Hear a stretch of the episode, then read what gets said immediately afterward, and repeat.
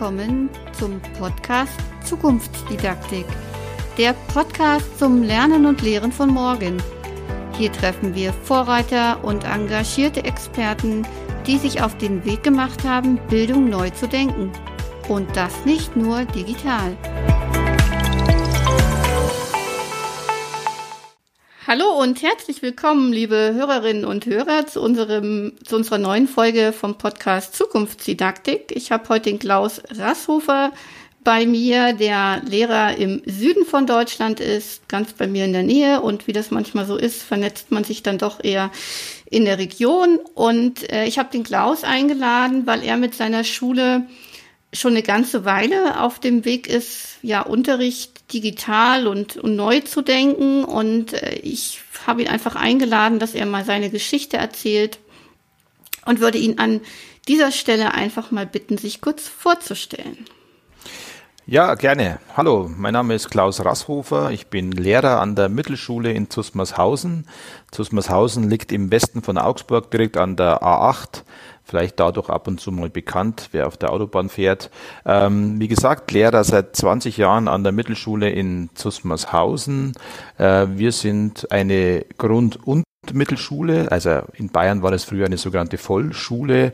Vor ein paar Jahren wurden dann die Schulen offiziell getrennt. Wir sind also aber immer noch beide Schularten im Haus. Das heißt, wir haben hier von der Klasse 1 bis 4 Grundschule und in der Mittelschule von 5 bis 9 beziehungsweise sogar bis zur 10. Klasse, weil auch bei uns die Schüler hier die mittlere Reife erreichen können.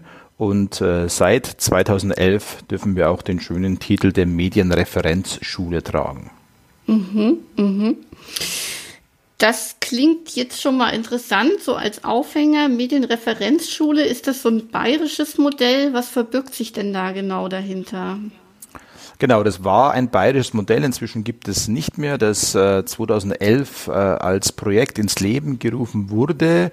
Man konnte sich als Schule bewerben. Ähm, zu dem Zeitpunkt der Bewerbung war noch nicht so ganz klar, was denn so die Voraussetzungen sind. Ähm, wir haben dann ein bisschen von unserer damaligen bereits vorhandenen Ausstattung rund um, sage ich jetzt mal, Computer, Netzwerk, Digitalität äh, geschrieben und sind dann angenommen worden und dann mussten wir im Laufe von so einem zwei- bis dreijährigen Qualifizierungs ähm, ich sag mal, Qualifizierungsseminar uns dafür qualifizieren, dieses Siegel zu tragen. Das war dann relativ viel Arbeit. Es mussten Konzepte geschrieben werden, veröffentlicht mhm. werden, evaluiert werden. Es mussten auch ähm, Stunden eingereicht werden, also richtige Unterrichtsstunden mit. Damals sprach man von so sogenannten neuen Medien. Inzwischen sind ja. sie ja nicht mehr so neu. Ja. Und ähm, dann haben wir zwei oder drei Jahre später haben wir dann dieses Siegel verliehen bekommen. Mhm. Mhm. Und also neben dem, dem Siegel, das ihr jetzt offiziell habt, was wahrscheinlich von, von außen erstmal bedeutet, bei euch gibt es einfach schon eine Menge moderne Geräte, die Schule irgendwie unterstützen, die andere Schulen vielleicht noch nicht haben. Habt ihr, abgesehen davon, auch so ein besonderes Lehr- oder Lernkonzept? Habt ihr eine besondere Pädagogik, die ihr euch, äh, der euch widmet oder, oder eine Leitlinien, sagt man ja heute so schön? Was habt ihr da? Ja, genau. Also im Prinzip waren wir da der Sache oder mussten wir, formulieren wir es besser mal so, der Sache ein bisschen voraus sein, weil wir äh, ein Medienkonzept inklusive Mediencurriculum, inklusive Ausstattungsplanung bereits schon in dieser Zeit erstellen mhm. mussten. Jetzt, später, Jahre später, vor zwei Jahren, war es ja dann Pflicht für alle bayerischen Schulen, weil mhm. an dieses Medienkonzept dann die Förderprogramme gebunden sind waren und sind. Sie laufen ja noch. Äh, Im Zuge dessen haben wir ein bisschen Glück gehabt, weil wir eben das, diese Arbeit schon vor Jahren machen äh, mussten mhm. und eh schon, sage ich jetzt mal, jedes Jahr das aktualisiert hatten und somit war für uns dann der Aufwand, der, diese, diese Anforderung zu erfüllen, jetzt in den letzten zwei Jahren nicht so groß wie bei vielen anderen Schulen, die ja vom Thema Medienkonzept bis dato äh, mhm. noch nichts gehört hatten, beziehungsweise natürlich auch nicht machen mussten, dementsprechend auch keins hatten. Mhm, mhm. Das heißt, ihr habt äh, schon 2011 war das, glaube ich, ne, euch diesem, ja. diesem anderen Unterricht mit Digitalisierung gewidmet und habt dementsprechend wahrscheinlich auch so ein, ja, ein Konzept gehabt, wie ihr die, wie ihr diese Elemente in Unterricht einbindet, wie ihr vielleicht Unterricht auch anders gestaltet. Ja, kann man das so verstehen?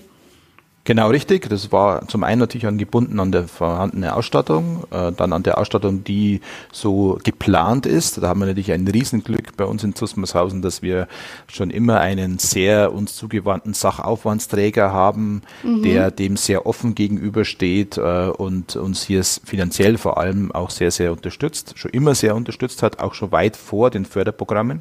Mhm. Und der nächste Step war dann praktisch, wie bauen wir dann diese vorhandene Ausstattung in ein didaktisches Konzept Konzept. Das heißt, wie können wir den Unterricht entwickeln, wie können wir den Unterricht äh, zum Teil auch ein bisschen neu gestalten, um dann die vorhandene Ausstattung hier einzubauen. Mhm, mhm.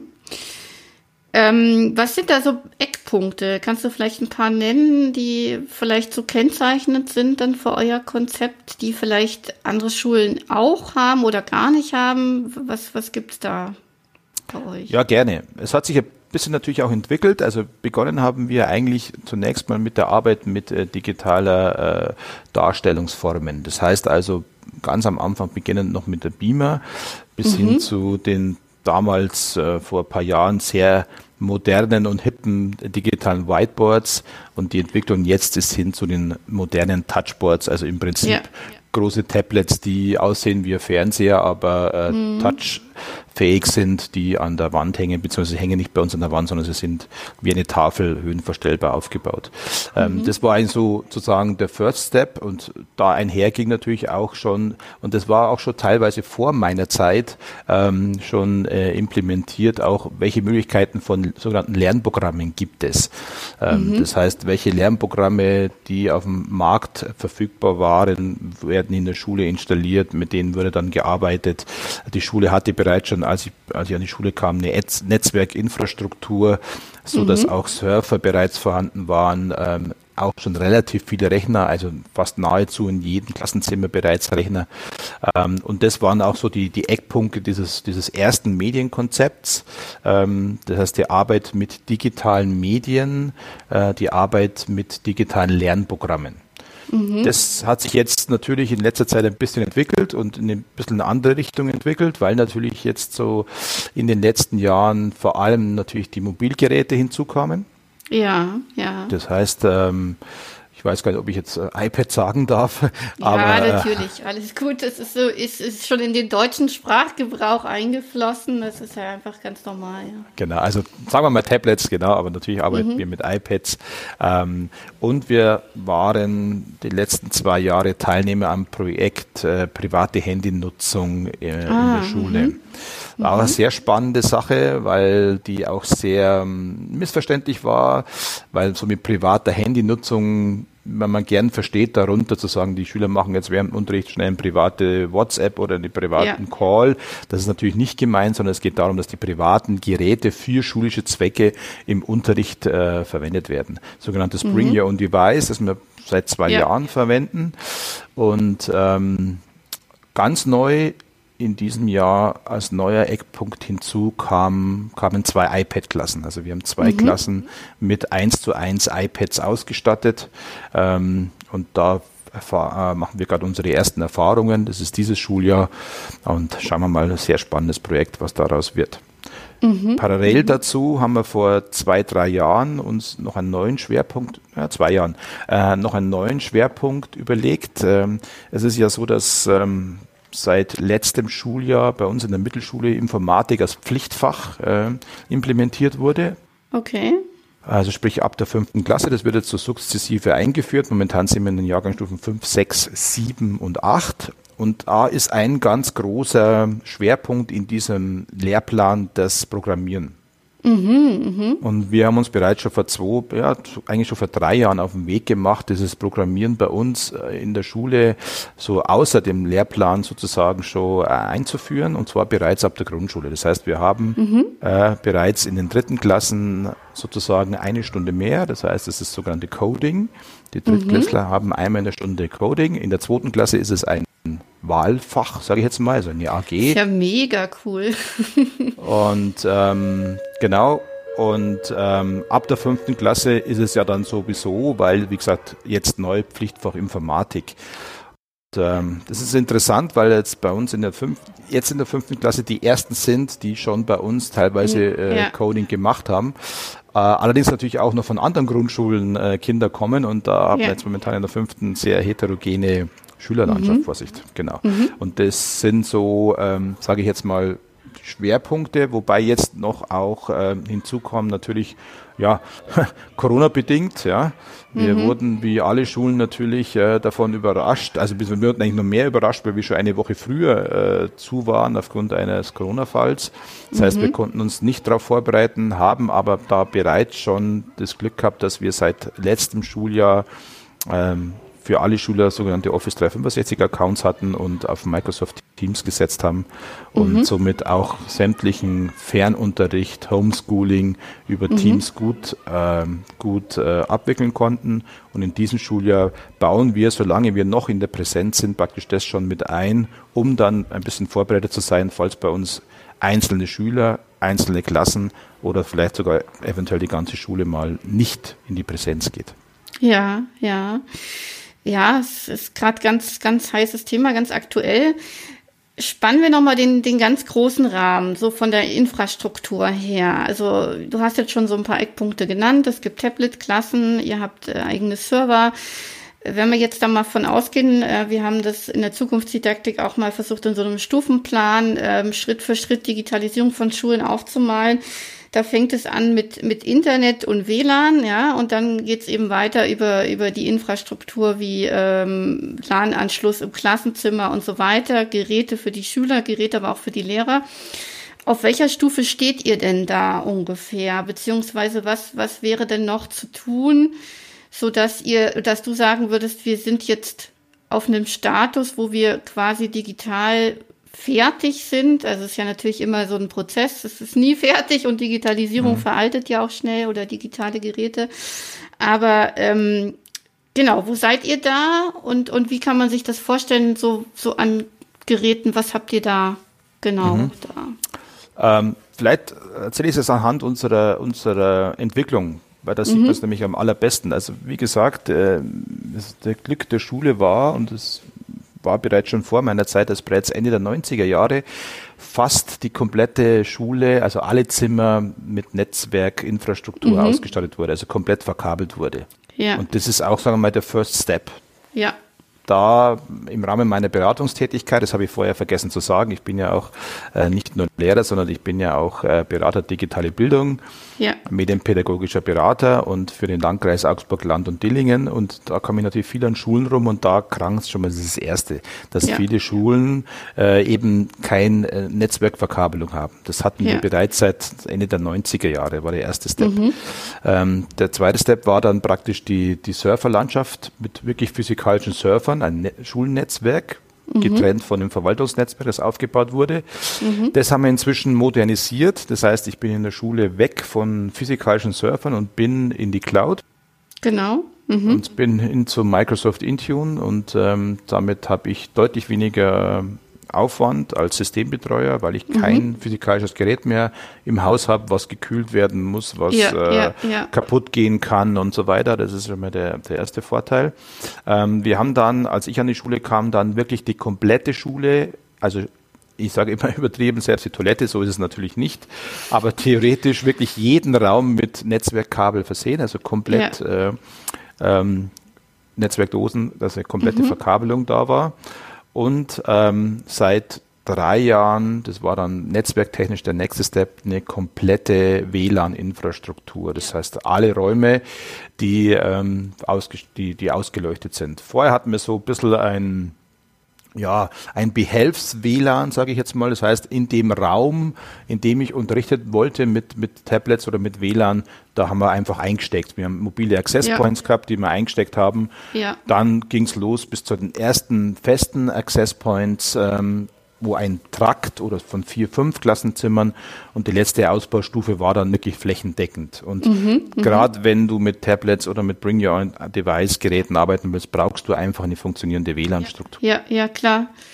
Der letzte darf ich Step, da kurz, darf ich ja, da kurz na, äh, nachfragen? Habt ihr äh, auch das, wie es empfohlen, also wahrscheinlich habt ihr das so gemacht, aber es wird ja empfohlen, diese verschiedenen äh, WLAN zu trennen, dass man irgendwie ein genau. Verwaltungs-WLAN hat, ein Gast-WLAN genau. und eins für die Schüler. Das habt ihr auch so gemacht, oder? Exakt, genau. Wir haben ein genau. Lehrer-WLAN, äh, was mhm. zugleich dann Verwaltung macht kein WLAN, ähm, aus, aus Sicherheitsgründen, sage ich jetzt mhm, mal. Mhm. Und dann haben wir die Schüler-WLAN, was zugleich das Gäste-WLAN ist.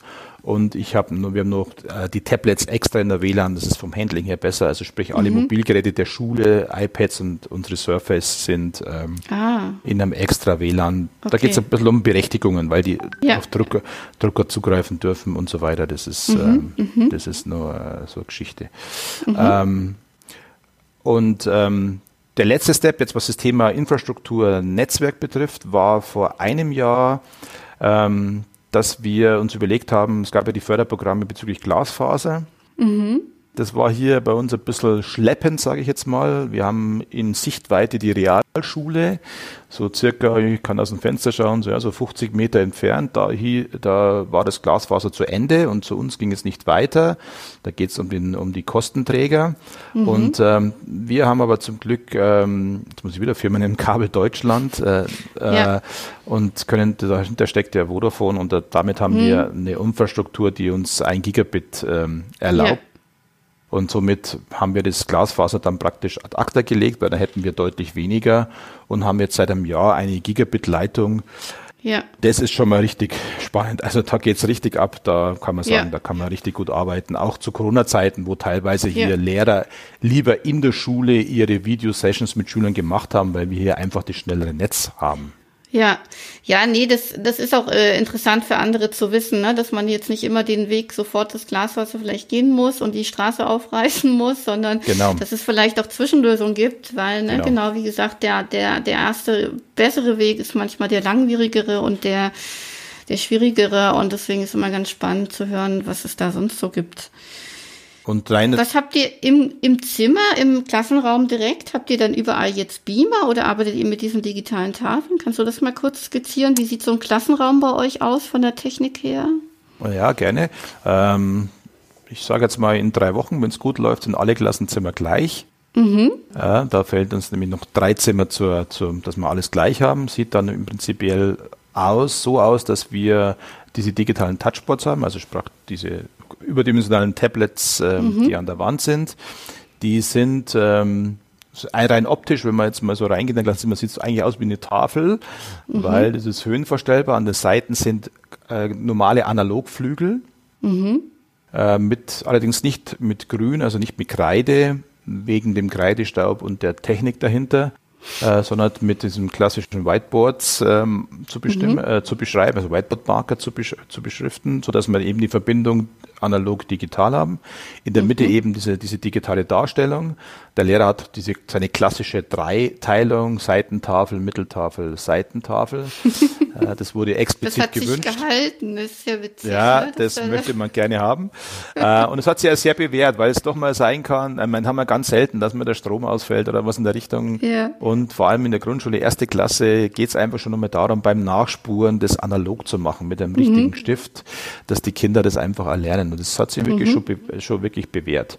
Äh, ansonsten haben wir in jedem jedem Zimmer, habe ich schon gesagt, Netzwerkdose, wo das Ganze dann mhm. äh, im Internet hängt. Und nicht in jedem Zimmer, momentan sind wir bei pro zwei Zimmer ein WLAN Access Point. Mhm. Das reicht aus. Äh, da haben wir vielleicht auch noch ein bisschen Nachbesserungsbedarf. Manche Ecken sind noch nicht so stabil. Da werden wir nochmal Access Points reinhängen, WLAN Access Points, um wirklich eine Vollausleuchtung zu haben. Und über diese Tafel, das ist vielleicht noch wichtig, über diese Tafel können wir auch das, die Tablets an die Tafel streamen.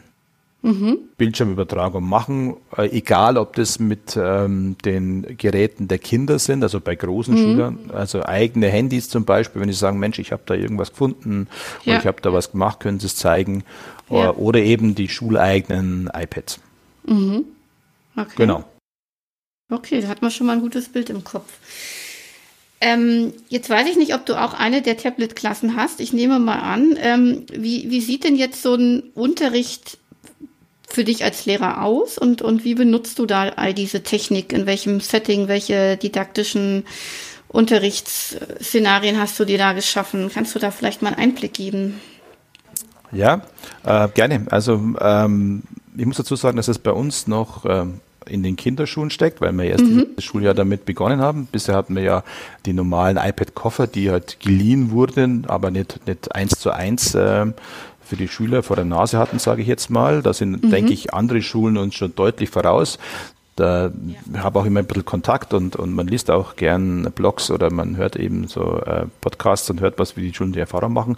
Aber natürlich, also das heißt, für mich war das heuer dann schon mal erstmal eine Umstellung. Das heißt, ähm, ich überlege mir, welche Möglichkeiten habe ich, das iPad einzubinden. Ich bin in mhm. dem Fall nur Mathelehrer, ich bin nicht der Klassenlehrer, mhm. weil ich durch meine Beratungstätigkeit nicht mehr so viele Stunden gebe. Ja. Das heißt, ich nutze halt entsprechende Mathe-Apps, äh, die mhm. ich in den Unterricht einbaue, äh, mit denen wir zum Beispiel ähm, Konstruktionen machen, mit denen wir zum Beispiel äh, natürlich auch üben. Das heißt, äh, Thema Learning Apps ist äh, sehr bekanntes bei uns in ja. Bayern aber ich denke auch deutschlandweit bekannt, also ja. digitale Online-Übungen. Wir arbeiten sehr viel mit Microsoft Teams, auch im Unterricht. Mhm. Das heißt, ich habe da die Möglichkeit, meine Arbeitsblätter, die ich immer noch analog habe, und ähm, auch die Schüler rechnen noch analog ja. äh, in ihr Heft. Ähm, und was für mich das Wichtigste ist, ähm, die, das Verteilen von Arbeiten, vor allem für Hausaufgaben. Das heißt, ich mhm, verteile mhm. digital die Hausaufgabe und die Schüler haben eben die, die Aufgabe dann, diese Hausaufgabe ähm, analog zu fertigen, also im ganz normalen Heft. Wir arbeiten mhm. noch mit einem ganz normalen Heft. Ja. Und ähm, haben dann eben die Aufgabe, diese Hausaufgabe mir digital zukommen zu lassen per ja. Foto, ganz normal. Ja. Und ich, ich habe die Möglichkeit, ja. das dann sofort zu korrigieren, indem ich mit meinem äh, iPad hier im Stift reinschreibe, eine Audio-Message hinterlasse, äh, Feedback hinterlasse, schriftlich, wie auch immer. Und es geht für mich halt sehr, sehr schnell zu kontrollieren, ist die Hausaufgabe gemacht und wie ist sie gemacht. Das ist ganz spannend, ne? weil äh, da zeigst du ganz schön auf, wie du dieses Analoge mit dem Digitalen verbindest. Ne? Also du stellst die Aufgabe analog über, über die, das Aufgabenmodul auf der Lernplattform die machen das schriftlich in ihrem Heft, machen dann Foto und digitalisieren es quasi damit, schicken es dir zurück digital und du kannst dann wahrscheinlich auch direkt am Tablet mit deinem Pen oder so, ne, irgendwie Korrekturen genau. vornehmen. Musst genau. du jetzt das Foto nicht extra ausdrucken und dann genau. wieder auf Papier machen, sondern genau. äh, machst digital quasi ähm, auf dem analogen Papier deine Anmerkungen. Das äh, finde ich ganz interessant. Mhm. Das ist vor allem jetzt mit, diesen, mit dieser Tablet-Klasse natürlich schon sehr komfortabel, auch nur mal fünf oder zehn Minuten das Tablet einzubauen. Das war bisher einfach nicht möglich, weil sich den iPad-Koffer zu leihen, den muss man dann da ah. hinfahren. Ähm, ja. Da habe natürlich, habe ich immer versucht, natürlich, sagen wir mal, fast die ganzen 45 Minuten damit zu arbeiten, sonst hätte es ja. nicht rentiert. Und ja. jetzt einfach mal ein Einstieg, eine Abfrage, ein Quiz, ähm, was auch immer, oder am Schluss eine Übung, die sie dann einfach per QR-Code, den ich an die Tafel ähm, projiziere, dann abscannen und sie sind sofort auf der richtigen Internetseite oder im richtigen, in der richtigen App. Ähm, und das rentiert sich jetzt einfach einmal für zehn Minuten, weil die Kinder haben die iPads ja dabei, sie sind ja. angeschaltet, sie sind da und das ist schon einmal Arbeiten, das jetzt schon in den ersten Wochen, wir sind ja noch nicht so lange, äh, in Bayern hat es ja erst begonnen, die Schule, mhm. wo wir uns unsere ersten Erfahrungen gemacht haben. Äh, und ähm, das ist äh, interessantes Arbeiten. Wir sind am, hier noch am Weiterentwickeln, am Konzept entwickeln. Wo macht das iPad Sinn, wo macht es keinen Sinn? Weil das ist schon klar. Also als wir uns überlegt haben, das zu machen, war klar, ja. dass wir nicht vollständig auf das iPad umstellen werden. Also es gibt noch mhm. die Bücher. Das wäre natürlich so ein nächster Step, wenn endlich auch bei uns in Bayern mal Bücher digital verfügbar ja. werden, damit die Kinder nicht so viel rumschleppen müssen. Klopfen wir mal bei den Verlagen an, ganz laut, ja, ne, dass sich da mal was wichtig, bewegt. Da sind die Gymnasien ein bisschen im Vorteil, weil da natürlich äh, mehr, ja, mehr Bedarf da ist, sage ich jetzt mal, als wie jetzt im Mittelschulbereich und ähm, hm. oder im Grundschulbereich. Ähm, aber es wäre natürlich toll, weil ja die Bücher immer aktueller sind. Das ist, die können ja immer ja. aktualisiert werden. Das ist natürlich ja. gerade jetzt für so Sachfächer zum Beispiel Ge Geschichte oder so, so ja. Geschichten. Das wäre das eine tolle Geschichte, weil man natürlich neue ähm, Strömungen einbauen kann sofort. Das ist cool. Ähm, aber das gibt genau. gibt es noch gar, also ich klär mich mal auf, wie da der Stand ist. Gibt es gar keine quasi Geschichts-E-Bücher oder E-Books, jetzt die man einfach auf ein iPad dann blättert und anstatt sein schweres Ding da im äh, Schulranzen mitzunehmen? Oder wie hast du da einen Überblick? Ich kann mir das nämlich gar nicht vorstellen, weil ansonsten kann man ja jegliches, jeglichen Roman inzwischen als E-Book lesen und mhm. da auch irgendwie äh, Kennzeichnung machen und was weiß ich. Ähm, hast du da einen aktuellen Stand? Also es gibt schon, aber eben für unseren Schultyp sehr, sehr wenig. Ah, okay. Das ist Mhm, unser Problem. Also Ja. mein Sohn ist im Gymnasium, da gibt es schon Bücher. Ja, okay. Gerade fehlenden Fremdsprachen, was natürlich auch schon ganz cool ist, weil ich natürlich auch noch verlinken kann. Das hat alles Ja. riesen Vorteile. Ja. Äh, Aber jetzt für unseren Schultyp ist es nur sehr, sehr stiefmütterlich, weil ich, hat natürlich auch Gründe, weil wir gerade in Bayern einen neuen Lehrplan implementieren, der jetzt bis zur achten Klasse angekommen ist. Mhm. Und dann die nächsten zwei Jahre bis zur zehnten Klasse hochgeht und das ist auch mit der Grund. Das heißt, da wird sowieso gerade alles überarbeitet und da baue ich Mhm. dann schon oder hoffe eigentlich schon auf mehr digitale Werke, Ja. ähm, und die wir dann vor allem bei uns natürlich in, in den, in den iPad-Klassen einsetzen können. Weil das wäre für mich auch so das, das Beste, ja. Du hast dein digitales Buch auf dem iPad und schreibst dann oder suchst dir die Seite raus und schreibst dann Genau. auf dem Papier was dazu ab oder beantwortest die Frage oder so. Da, da, da bringt es ja erst den richtigen Mehrwert eigentlich. Ja, Ne? Das ja. Heißt nicht nur, nicht nur die, die spielerische oder Apps nutzen, um irgendwelche Sachen zu vertiefen oder vielleicht auch anzuwenden, sondern äh, genau, einfach äh, Dinge wie, wie ein Buch äh, digital abzubilden über, über ein Tablet. Ne? Genau, genau. Ja, das ist ja spannend. Ja gut, dann hoffen wir mal, dass sich das da schnell mal weiterentwickelt. Jetzt durch Corona auch vielleicht. Ja, Ähm, das wäre Wäre ganz, ganz interessant. Ähm, hast du vielleicht ad hoc so ein paar Mathe-Apps, die du empfehlen kannst, die du jetzt für deinen Bereich ganz toll findest und viel einsetzt? Also am meisten arbeite ich mit GeoGebra-App. Ja, das habe ich auch schon gehört. Der ist, denke ich, sehr bekannt, ist auch äh, im Internet verfügbar. Ähm, ein Produkt aus Österreich, tolles Produkt mit auch noch mit Unterrichtsmaterial dazu. Ähm, wenn ich mir überlege, wie ich früher an die Tafel, bis ich ein, allein schon ein Koordinatensystem gezeichnet habe, Ja, dann hast du irgendwas eingezeichnet, einen Graphen eingezeichnet, dann hast du versucht, diesen Graphen rauszulöschen, einen Schwamm, ohne wieder das, das, dieses äh, Koordinatensystem wegzulöschen. Das machst du nochmal zeichnen. Dann bin ich umgestiegen auf ein Overhead-Projekt, dann hat mir eine Vorlage gemacht. Ähm, und jetzt äh, kann ich ganz, ganz einfach mit dieser Konstruktions-App irgendwelche Konstruktionen machen, Koordinatensysteme, Graphen einzeichnen, ähm, kann einen Screenshot machen, baue den dann in mein OneNote-Notizbuch ein, äh, das die Schüler dann haben. Ähm, kann es jetzt mit den, in den iPad-Klassen den Schülern diese, diese, diese, dieses äh, Koordinatensystem, diesen Graphen schicken. Sie können da weiterarbeiten. Sie können selber GeoGebra öffnen und Konstruktionen machen, weil ich sage jetzt einmal, natürlich äh, schulen wir die Schüler noch auch ein vernünftiges Koordinatensystem zu zeichnen oder einen vernünftigen Quader oder äh, was auch immer. Ähm, es soll ja auch das Ganze nicht ersetzen, sondern nur mit Mehrwert ergänzen. ja, Dann hat jetzt nichts speziell mit Mathe zu tun, aber ich bin ein großer Fan äh, von Kahoot. Das ist einfach eine Quiz-App ja, weil es eben die Gamification die Kinder sehr gerne machen, also gegeneinander spielen und wenn man also eine schnöde Abfrage macht mit einem Arbeitsblatt, dann machen die das natürlich, weil ich als Lehrer sage, aber wenn sie die gleiche Abfrage gegeneinander spielen können, Ja. Da geht's dann ein bisschen um Richtigkeit und ein bisschen um Zeit und ähm, Ja. wenn dann ich dann vielleicht noch irgendeine Süßigkeit oder so äh, mit als für den Sieger springen lasse, dann ist es noch ein bisschen interessanter und dann ist es ähm, äh, kein Vergleich und bei uns ist so seit Jahren eigentlich das Kahoot-Fieber ausgebrochen von Ah, klein spannend. von Ja. klein bis groß, also auch die Zehnklässler, vermeintlich coolen Zehnklässler, Pubertät, Ja. hoch zehn, äh, spielen wahnsinnig gern noch Kahoot. Ja, Also das, das- ist das Gamification, ne? Also der spielerische Genau. Ansatz, der einfach bei jedem, jedem Menschen funktioniert bis ins hohe Alter. Das, das ist witzig, ja.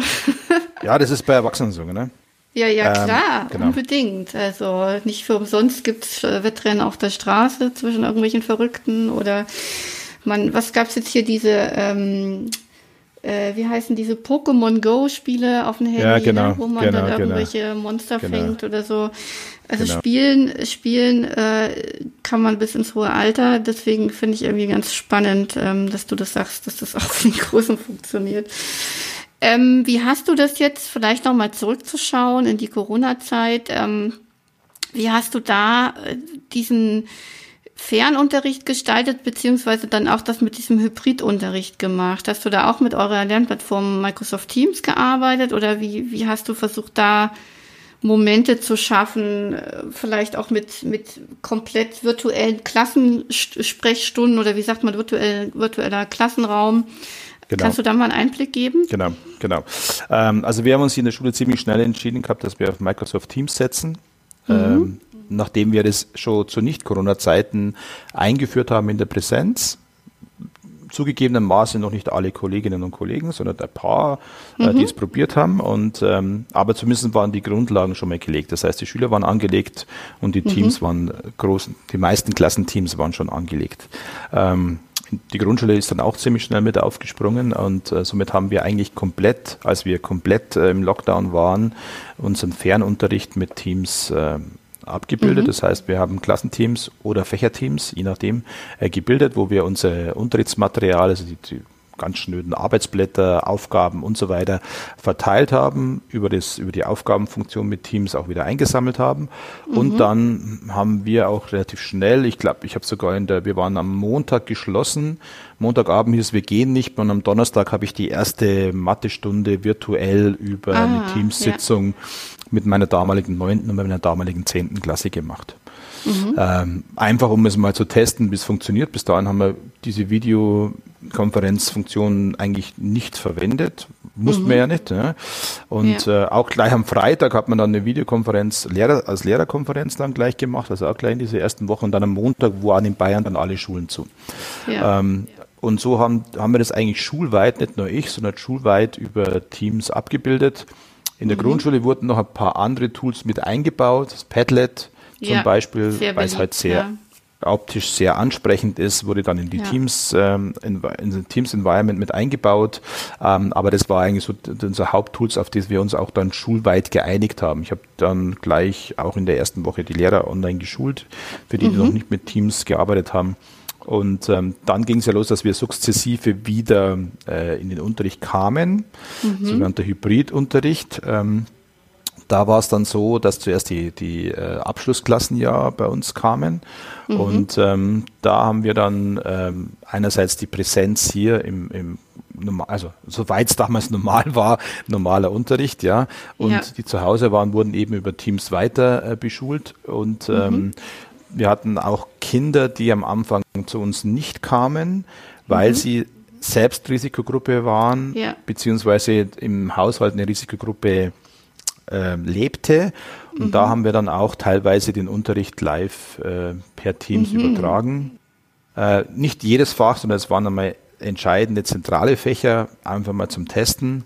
Ähm, da geht es darum, dass es wichtig ist, entsprechende Einwilligungserklärungen zu haben, dass sie nicht mitschneiden dürfen. Da geht es ja um datenschutzrechtliche ja. Gründe und so weiter. Aber ja. das hat rein technisch wirklich sehr gut funktioniert. Da profitieren wir natürlich von unserer Ausstattung, weil diese Touchboards eingebaute, äh, eingebaute Mikrofone haben. Ja. So dass man, der Lehrer, wenn er ganz normal an der Tafel was entwickelt hat, die Tafel wurde praktisch übertragen, das Tafelbild, ja. der Ton, Ton mit.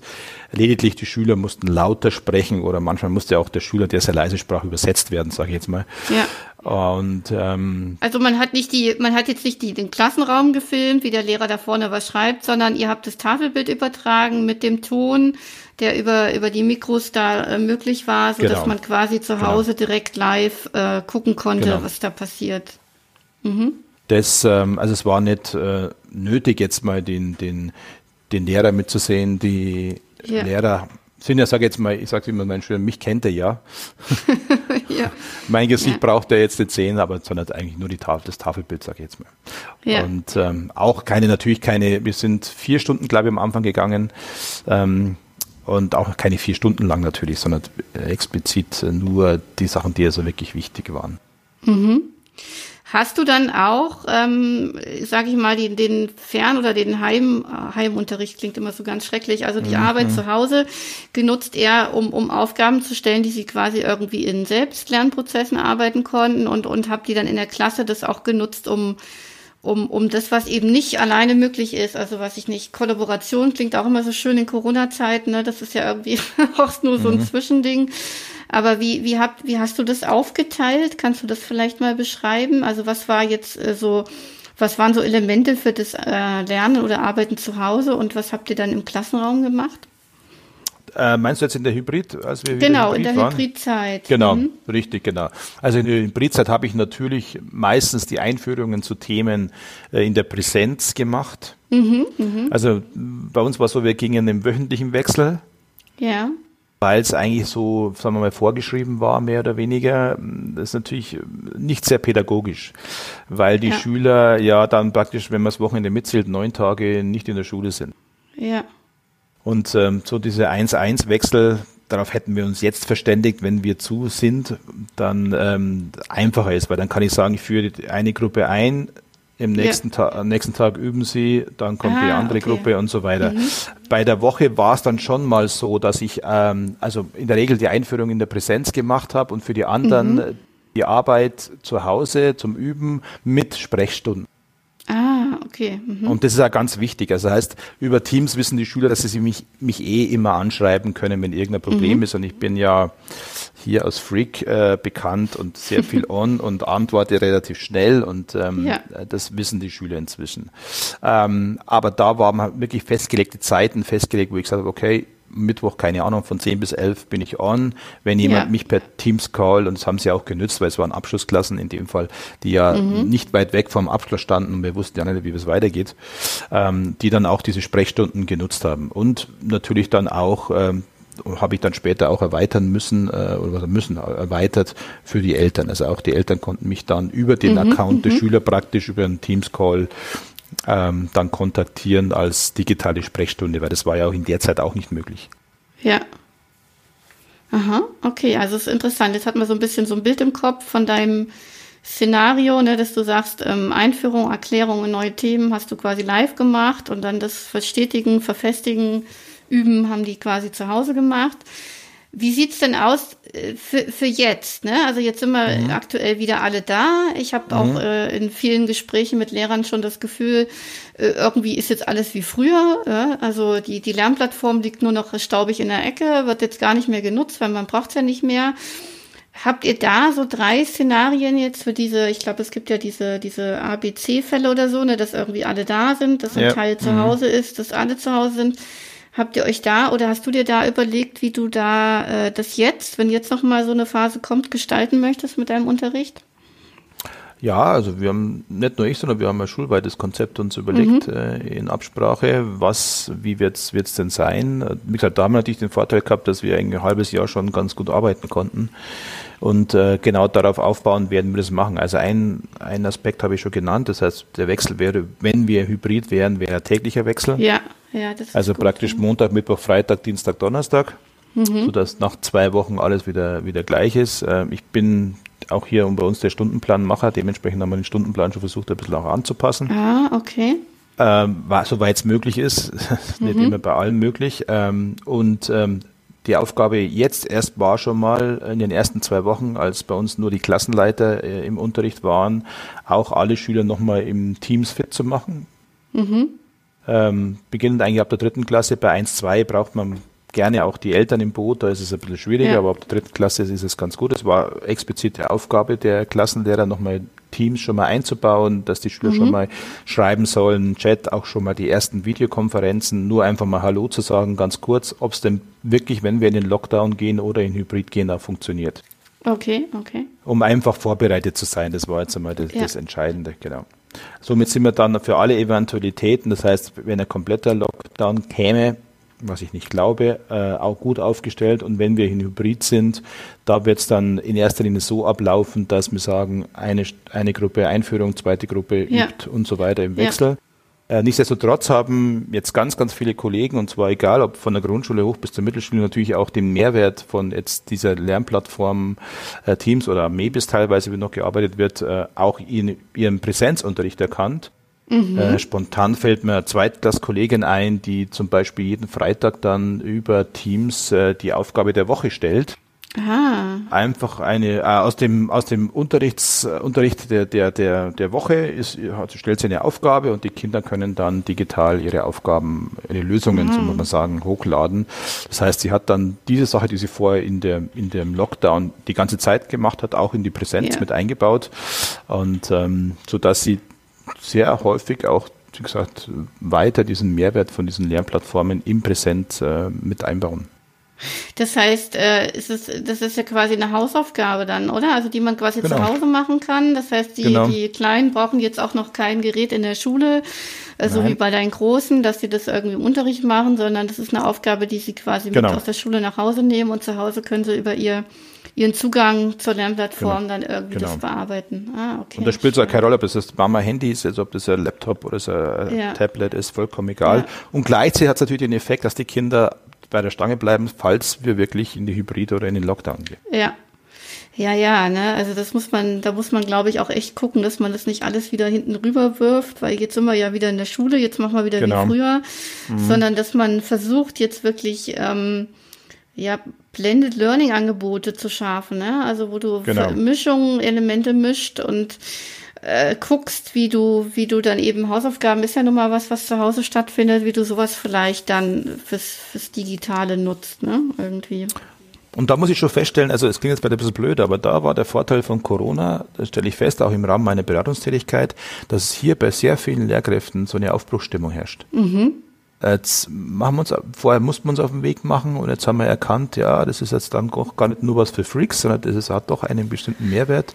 Und yeah. da stelle ich, kenne viele Kolleginnen und Kollegen, die wirklich ähm, sich da jetzt weiter einarbeiten und weiterarbeiten wollen, um eben so das auch in die normale, unter Anführungsstrichen normal, ganz normal sind wir ja noch nicht, aber mhm. in die mhm. normale Präsenz mit einbauen. Und das ähm, ist einer von wenigen Vorteilen, die zumindest Corona gebracht hat. Mhm, mhm. Da sind wir jetzt fast schon so ein bisschen bei den Herausforderungen und Hürden. Also wenn man jetzt euren Weg seit 2011 betrachtet, was waren das so, was gab es da so für Herausforderungen und Hürden? Was kann man da nennen? Beziehungsweise was hat Corona da vielleicht auch nochmal verändert? Kannst du das kurz erzählen? Ja, ähm, also die größte Herausforderung ist sicherlich, ähm, sage ich mal, alle Lehrkräfte mit ins Boot zu nehmen. Ja und dabei aber nicht sie zu überfahren. Ja. Also überfahren meine ich, und jetzt stellen wir alles um und alles digital und ähm, man braucht schon, wenn man jetzt da nicht ähm, darauf geeicht ist, eine Zeit, sich einzuarbeiten und man braucht vor allem Hilfe und das ist, denke ich, das Wichtigste. Mhm. Also zu sagen, wo kann ich als Lehrer Hilfe bekommen? Ähm, wer hilft mir regional, überregional, was auch immer. Und da ist auch in den letzten Jahren, sage ich mal, sehr, sehr, sehr viel passiert. Mhm. Dass sehr viele Möglichkeiten und sehr viele Hilfen angeboten werden. Und ähm, natürlich eine große Hürde, und das ist nach wie vor, und das wird auch immer bleiben, ist die Technik. Weil ja. Technik zwar idealerweise, sage ich mal, zu 90 Prozent funktioniert, aber es bleiben immer noch 10 Prozent Rest. Und mhm. das kann natürlich auch mal passieren, dass du sagst, ich möchte gern das und das machen, aber es geht jetzt gerade nicht, weil der Strom weg ist, weil das Internet weg ist. Also idealerweise mhm. ist die Technik so aufgestellt, dass sie gut funktioniert, aber es gibt keine hundertprozentige Funktionsweise bei, bei der Technik. Es gibt es einfach nicht. Es gibt es zu Hause nicht und es gibt es ähm, nirgends. Das ist einfach so. Und da eben dann zu sagen, okay, wie, wie reagiere ich, was habe ich für einen Plan B und wo kriege ich vor allem Hilfe her, wo, heißt, wo ist der Support, wo ist mhm. der, die Firma oder wo ist der Ansprechpartner. Ähm, und ähm, ich, das ging bei uns manchmal den Kollegen vielleicht auch ein bisschen zu schnell, was mhm. so ich wollte, was die Chefs, ich habe ja einige Chefs ja auch erlebt in den Zeit, äh, wollten, die zum Glück alle mitgefahren sind. Aber wenn mhm. man sie langsam mitnimmt und wenn man ihnen Hilfe anbietet, dann funktioniert das Ganze auch. Ja. Mhm. Ähm, Corona hat es natürlich geschafft, dass ähm, die vielen, ähm, wie soll man sagen, äh, die vielen, na, das, nein, meine was anderes, die vielen bürokratischen Hürden Ah, auch, et, ja. auch etwas gefallen sind. Also nicht nur, dass hier Förderprogramme und ja. Geld ausgeschüttet wird, sondern die auch noch großteils äh, relativ, ich sage jetzt mal relativ unbürokratisch. Ganz ohne geht's in Deutschland, glaube ich nicht, und in Bayern schon gleich zweimal nicht. Aber relativ unbürokratisch ausgeschüttet werden. Und das hat, ja. da hat Corona dazu beigetragen, dass nicht nur die Akzeptanz, wie ich vorher schon sagte, bei den Lehrern, die gesagt haben, mhm. Mensch, das ist dann doch gar nicht so blöd und nicht nur was für Freaks, sondern eben auch mhm. das zu erreichen und auch äh, Technik zu erreichen und äh, einfacher geworden ist. Das war ein mhm. Vorteil, äh, ob es jetzt die Sonderbudgets für Leihgeräte waren, ob das jetzt die Förderprogramme waren und so weiter. Ähm, und ähm, damit ist ähm, viel Geld und viel Technik in Umlauf ge gekommen. Ähm, was allerdings in ein paar Jahren ist, wissen wir noch nicht. Ja, Ja.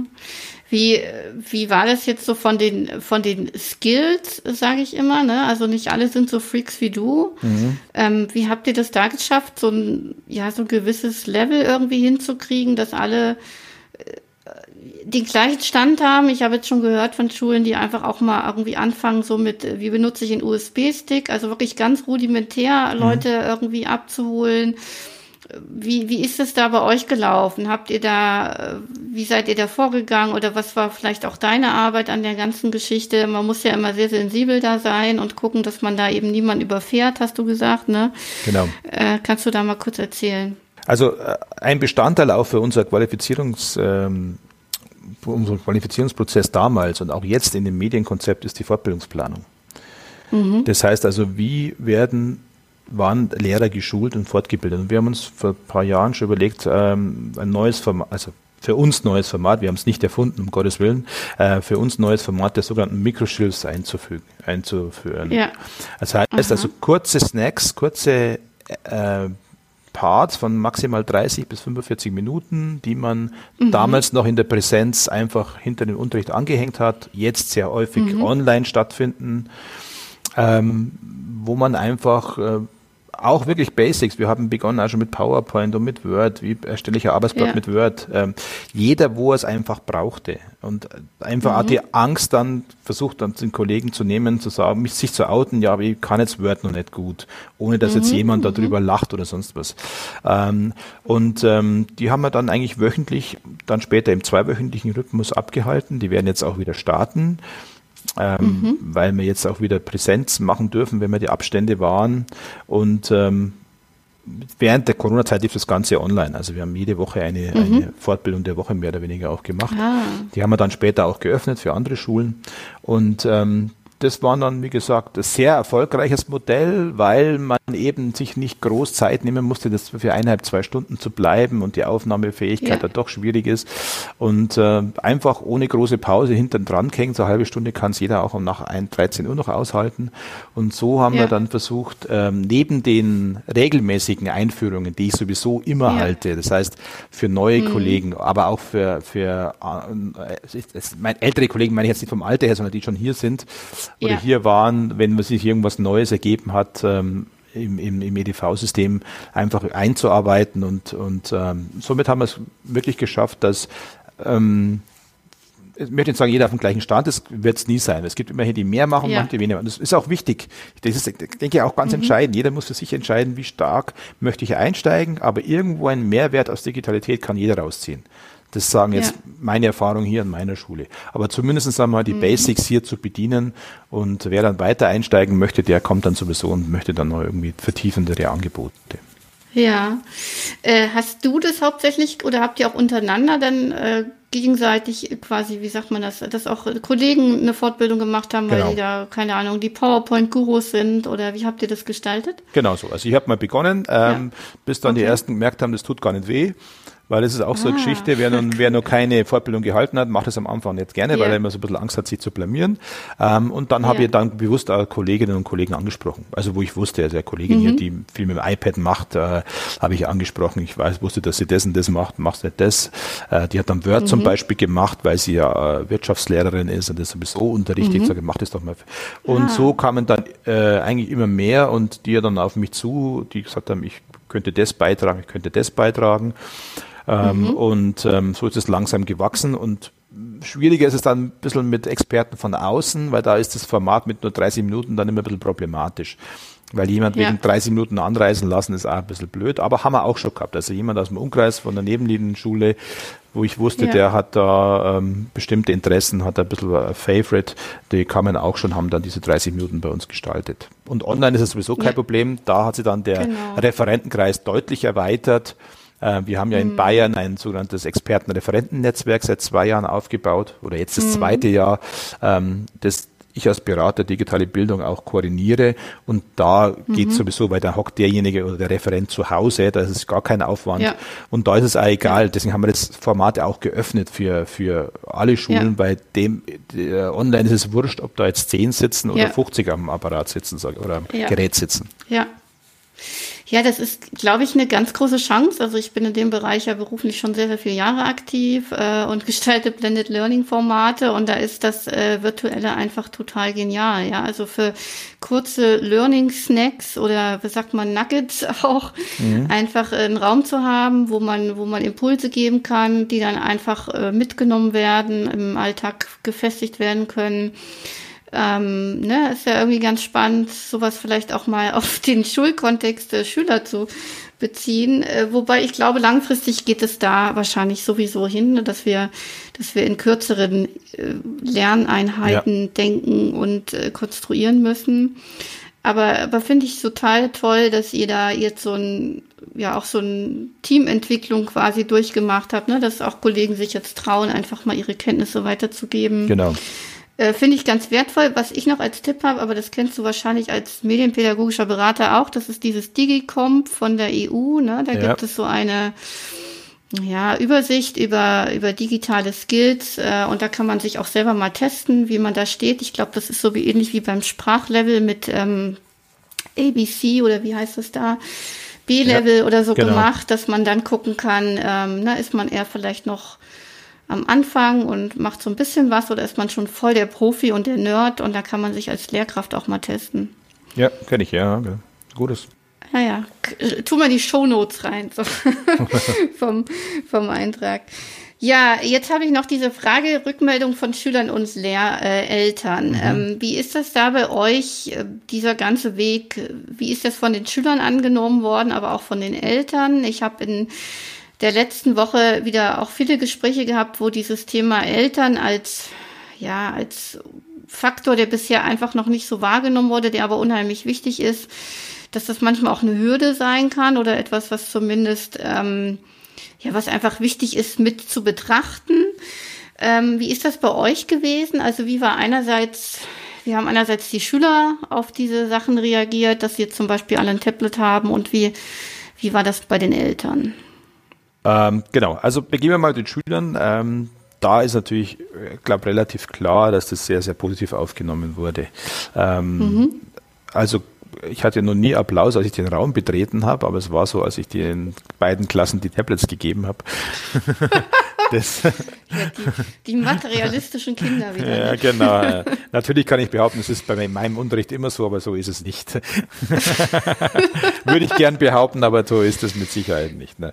Nein, also äh, es ist wirklich so, dass die Kinder das ähm, von Anfang an gut äh, angenommen haben. Ähm, natürlich, ja. es macht ist interessanter, ähm, sie haben deutlich höhere Motivation. Man merkt schon, dass mhm. bei manchen Geschichten, wenn man es über einen längeren Zeitraum macht, auch diese Motivation wieder ein bisschen etwas abebbt, wird man dann sehen in fünf, ja. sechs Jahren. Also wenn ich mich erinnere an die ersten Whiteboards, hatten ja nur zwei Klassen, die sind durchs Schulhaus gelaufen, wie, wie Graf Cox so stolz waren, die, weil sie die zwei Klassen mhm. waren mit. Whiteboards. Später war es dann normal, hat ja jeder. Ja? Ähm, ja. Aber natürlich gibt es auch, und das muss man auch sagen, kritisch sagen, dass natürlich auch ein digitales Format es hergibt, dass sich Schüler drücken, gerade in, mhm. im Fernunterricht, ja. Ähm, ja. hinter der Technik verstecken und sagen, ich konnte nicht teilnehmen oder ich konnte das nicht mhm. hochladen, weil es hat nicht funktioniert. Ähm, mhm. Das ist klar, das, die gibt es, aber das sind ja auch die, die dann dein Heft nicht abgeben oder die Hausaufgabe ja. nicht abgeben. Das sind ja genau die Weil gleichen. Die Katze das Heft gefressen hat. Genau, und genau oder sowas in der Richtung. Also ähm, das sind genau die gleichen. Also ich glaube, da wird schwierig, überhaupt ein Format zu finden, die prinzipiell zu motivieren. Die gibt es natürlich. Mhm.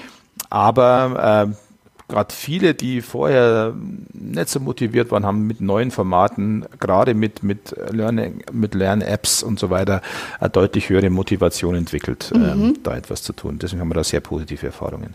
Ähm, bei den Eltern muss ich sagen, ähm, waren wir am Anfang sehr skeptisch, ob alle Eltern diesen Weg mitgehen. Wir mhm. haben insgesamt ja 470 ähm, Schüler, komplett circa okay. in diesem Schuljahr. Also sagen wir mal jetzt fast mal zwei haben wir entsprechende Eltern, ja, also sind hier mhm. insgesamt über 1000 Leute beteiligt, ähm, mhm. weil ich eben Erfahrung aus anderen Schule hatte oder hörte, dass die Eltern sehr kritisch waren. Ähm, ja. Wir haben beim Projekt 211 mussten wir natürlich auch und haben den Elternbeirat mit im Boot gehabt in Form des Schulforums. Also die mussten mhm. nicht nur dem Projekt zustimmen, aber das ist natürlich auch lange her. Äh, nichtsdestotrotz ähm, lag es sehr häufig an dem Geschick der Kolleginnen und Kollegen, die Eltern hier gerade im ersten Elternabend mit ins Boot zu holen. Und mhm. beim jüngsten Beispiel war ich sehr gespannt, ob alle Eltern dieser beiden Klassen, die mit Leih-iPads ähm, äh, mhm. ausgestattet werden, das auch möchten und letztlich gab es da auch einen richtigen Leihvertrag, weil es muss ja auch geregelt mhm. sein, was passiert, wenn es kaputt geht und so weiter. Ja. Und das ist unentgeltlich ja. und so weiter. Wir haben 100 Prozent, die diesen Leihvertrag unterschrieben haben. Es gab niemand, der äh, sich dagegen okay. gewehrt hat. Das gibt es aber an anderen Schulen die also prinzipiell Aha, gegen ja. Digitalität sind. Erst heute ja, bei ja, uns klar. in der Zeitung ein Artikel, wo ich wo es mir mit dem Magen wieder umdreht. Die, die Kinder sollen doch lesen und schreiben und rechnen lernen und nicht am iPad rumspielen.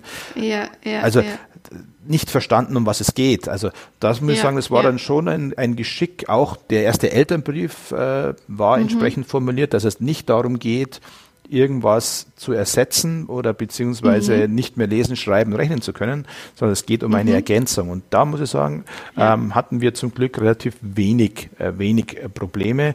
Ähm, äh, aber natürlich hast du immer auch Verweigerer, die prinzipiell ja. gegen ein Produkt sind, weil es die Firma X ist, die prinzipiell gegen ja. Digitalität sind, weil es sowieso schlimm ist.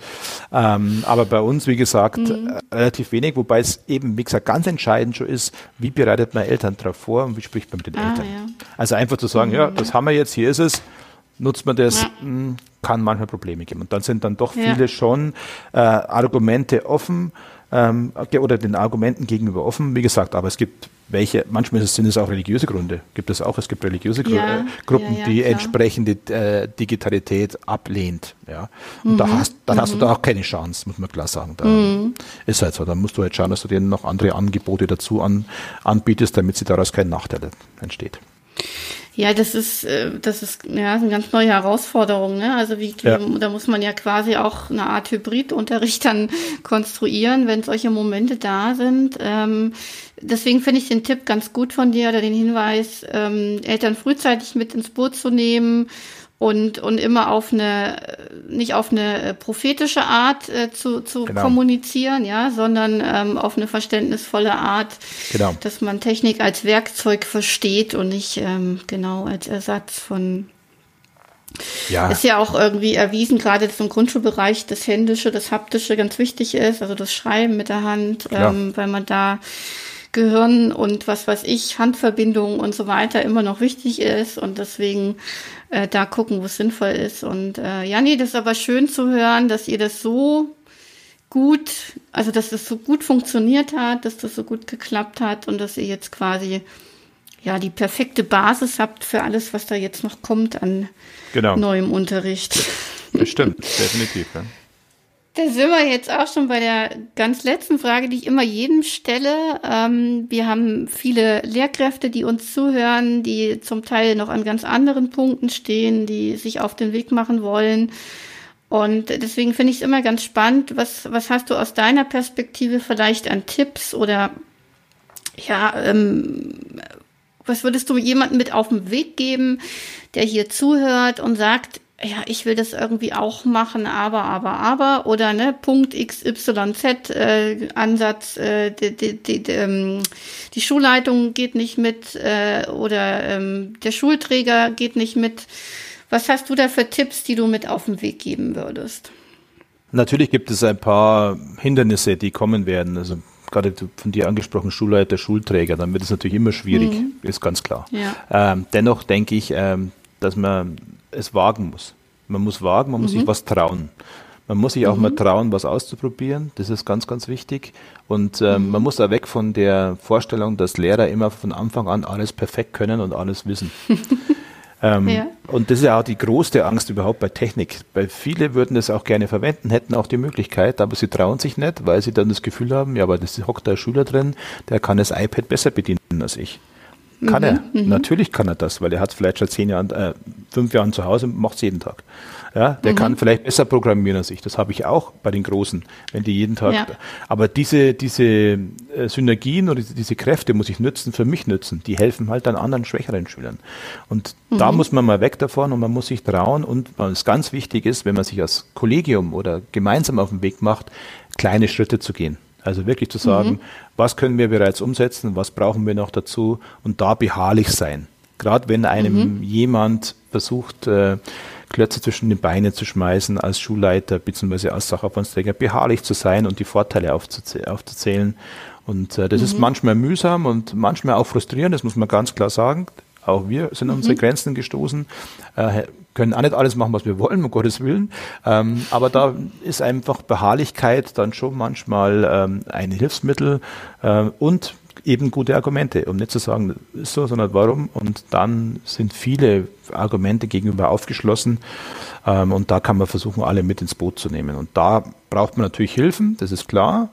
Es wird, mhm. gibt viel Hilfen, es gibt viele Berater, es gibt viele Seiten, wo man sich informieren kann. Und wenn man dann den Weg der kleinen Schritte geht, dann kommt man auch vorwärts. Mhm, mhm.